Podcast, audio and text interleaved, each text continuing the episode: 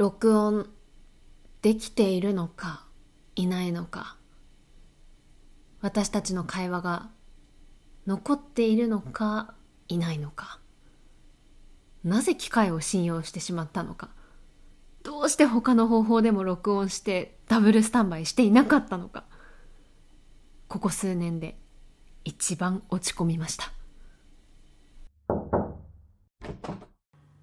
インドアナウンサー村雨美希のおうち時間。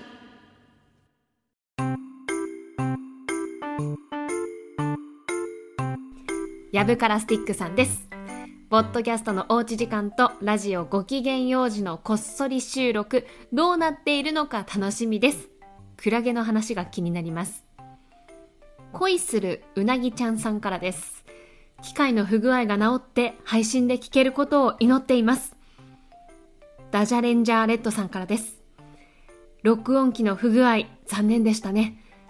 幼児さんとの会話が、無念ですね。というように、早速回覧板もいただいていまして、あの、結論から申し上げますと、録音は、できて今、した。できてたんです。ちょっとどういうことなのかご説明させてください。あの、先日、STB ラジオご機嫌用事っていう土曜の8時から5時間の生放送をお送りしている番組があるんですけど、そのラジオの番組で、ま、熊谷明美アナウンサーの代打を担当させていただいたんです。で、その時に何かできないかなと思って、事前に私の SNS のインスタグラムで、幼児さんへの質問を皆さんから募集して、まあ、幼児さんに聞きたいことありませんかっていうふうに募集をしたんです。でそれを放送当日に木村洋二さんにはバレないように会話の中でその質問をどんどんぶつけていく。でそれを小型のマイクをつけてこっそり収録してポッドキャストで配信しようと思ったんです。で放送前に準備をする時間があってもうそこでいろんな質問をしてもちろん録音して。で、時間が来て、じゃあそろそろね、放送始まりますので、ラジオのスタジオに移動しましょうかって言って、よろしくお願いしますって。じゃあここで一回録音止めようって思って機械を見たらその録音中に光っているはずの赤いボタンが光ってなかったんです。えやってしまったと思って。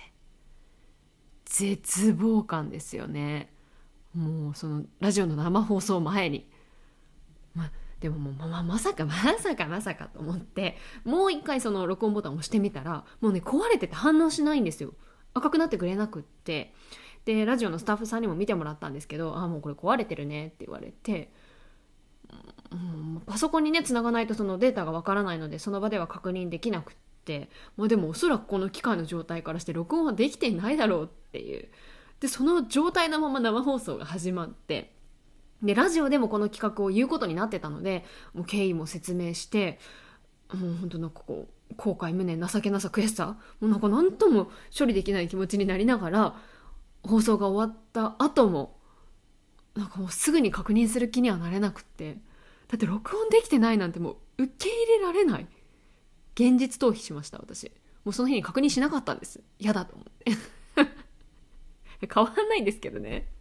でももう向き合わなきゃいけないからと思って次の日パソコンにつないで確認したら録音できてたんです。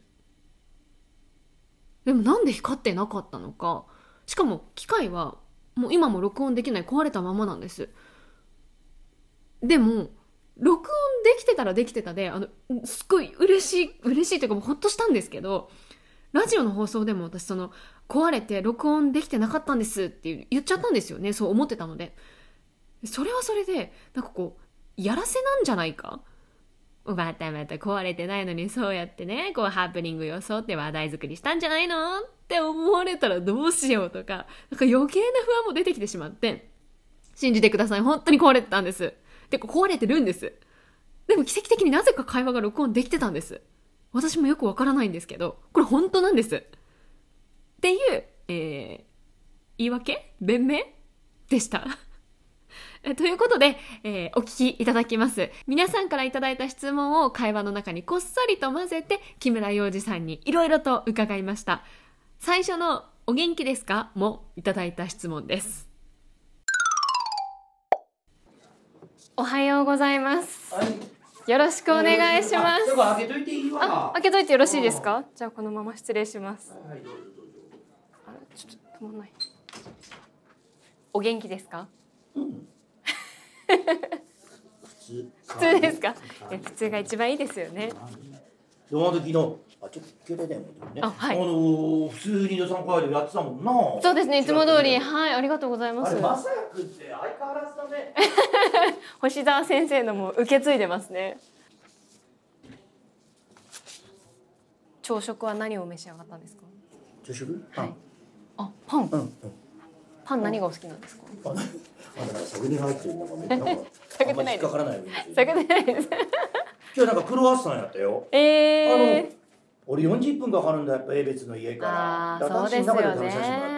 あいつも。うん。そうなんですね。断ってね、すいませんパン食べます。あー。だからここぞって時に食べるものあるんですか？ない何にも。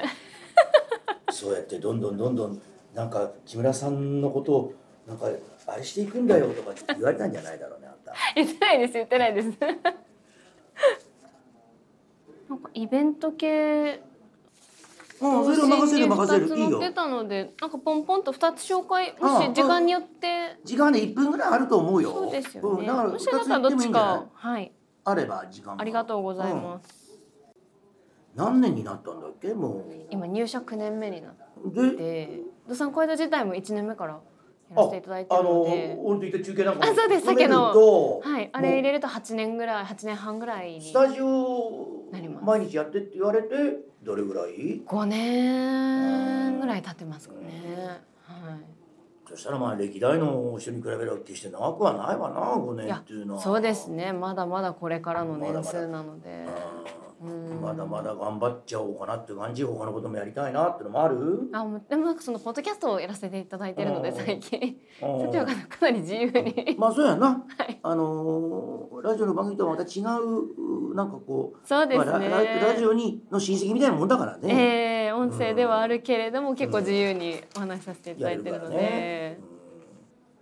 洋治さんって今車運転されることあるんですか？しません僕はもうペーパードライバーだからまずしない。あうんほとん。どかみさんが運転するからね。あーあそうなんですね、じゃあ自転車とかですか？自転車自転車。乗り場所がないね。自転車乗れ乗れるは乗れます乗れるは乗れるの。でも乗れるは乗れるけど、はい。もう運動神経ないからさこの前もさ竜でもあれ面白かったよ。はい。あのーこれぐらいのタイヤでなんちゅうの？あのー今たまに街にいるけど冬場も雪もあちょっとなんかこう太いタイヤの。雪もいいしあの砂浜みたいなのも夏場は。はいはいはいはい。あれを貸し出して流氷の横を走るっていうのがあるんだよ。うん。あ、はいおはようございます。よろしくお願いします。あるんだよ。へーそれやってきたんだけどね。あの面白かった。じゃあ結構海辺を運転されたんですか？運転というか自転車流氷沿い。もう流氷すごいんだわ、へもわーっと接岸してますもんう、ね。もうだから川に出ちゃったんでしょ？海を通り越してああもう上がってくるような形で。クラゲ好きですか？クラゲ？クラゲは食べるのは好きだけど気持ち悪いねクラゲね さすがに刺されたこととかはないですよないね。ないないないあんた好きなの？クラゲクラあゲ。クラゲのなんとかってあんだもんねあその水族館とかによくありますよあね。のーなんかストレス解消できる癒されるっていう。俺はうなぎが好きだけど。あ、クラゲじゃなくてうなぎ？うなぎ。うなぎは大好き。うなぎは大好き。気持ち悪いけどね。気持ち悪いでしょ。まあちょっとあの独特のぬめりと魚体ですからね。今更ですけど、幼児さんってなんで幼児っていう名前なんですか？大張りから聞いてこいって言われいやそんなことないです。ラジオのスタたッフからお願いされてないです。俊介知ってんの？あ知らないです。えご存知ですか？知らない知らない興味もないしえそんなこと言わないでください。僕は太平洋のようにおおらかに生きるう次男坊っていうんで幼児ってついたんだけどさへえ。今じゃこんな感太じよ平洋？太平洋山口県。いや太平洋の洋洋の字ってなんかいたよ結構。あそうなんですいたいた。特にじゃあ面してる町だからとか山口そうですよね。違い全然ますよね。全然全然そういうことではなく。なくだね。へえあそうだったんですね、みきちゃんってのは何なの私父と母から一文字ずつもらってミキです。いいねわかりやすいね。そうですね。説明もあっという間に終わるので。うん。聞かれてもなんか困らないです なんでアナウンサーになろうと思ったんですか？何かきっかけがあったんですか？ないないないない。あのー、何？大学入ってなんかあの鉛を直しませんかっていうせっかく東京に来たんだからっていうプラカードがあってえ。それで入ったらそこがアナウンス研究会っていうことでもうアナウンサーなんて全然なろうなんて思ってなかったからえところが3年生ぐらいになるとみんなアナウンサー試験受けるんだよね。あそこに入ってる方は、うん、まあ本当にアナウンサーになりたい人もいるからさ。ええ。うん、ほんでそれでほらほらっとじゃあ俺も受けようかなってついていったらまあなんか引っかかったっていうかまああの何？あれしてく採れた。用してしてくれたところがあったって。ただ本当それだけだから申し訳ないんだわ本当に。そんな40も50もあの何？あの願書出しましたとかそういうんじゃないからね俺。へえうんどうして北海道だったんですか？山口県ご出身ですよね、うんでもここが一番最初に受かったからかな。ああ僕そうな4つぐらいしか受けてないんだよだからね。へ比較的早かったからねじゃあ本当に縁があったんですねうん、そういうなんかすごい単純な理由だ。それが何年前ですか？三十四十一年前かね。はあすごいすごいよ。ここで音声が途切れていてもうこの先のデータは残ってないんです。録音されてなくって。なのでおそらくこのタイミングで機械が壊れたんだと思うんですけど壊れたままですから今はあの卓上のマイクで収録してます。質問をくださった皆さんラジオを聞いてくださったリスナーさんそして私のやらせではないと信じてくださった皆さん心から感謝いたします。ありがとうございました。最後に、えー今回は私から皆さんに質問があります。誰かのズボンのチャックが開いていることに気づいてしまったとき、言えますか？言えませんか、まあ、これまであったエピソード、経験ですとか、まあ、言えるっていう方はその時に何て伝えるのか、どうやって相手のズボンのチャックが開いていることを伝えるのかっていうのをぜひ教えてください。雨アットマーク stv.jp でお待ちしています。雨アットマーク stv.jp です。お邪魔しました。これはちゃんと録音できてるよね。大丈夫です。赤く光ってます。確認確認。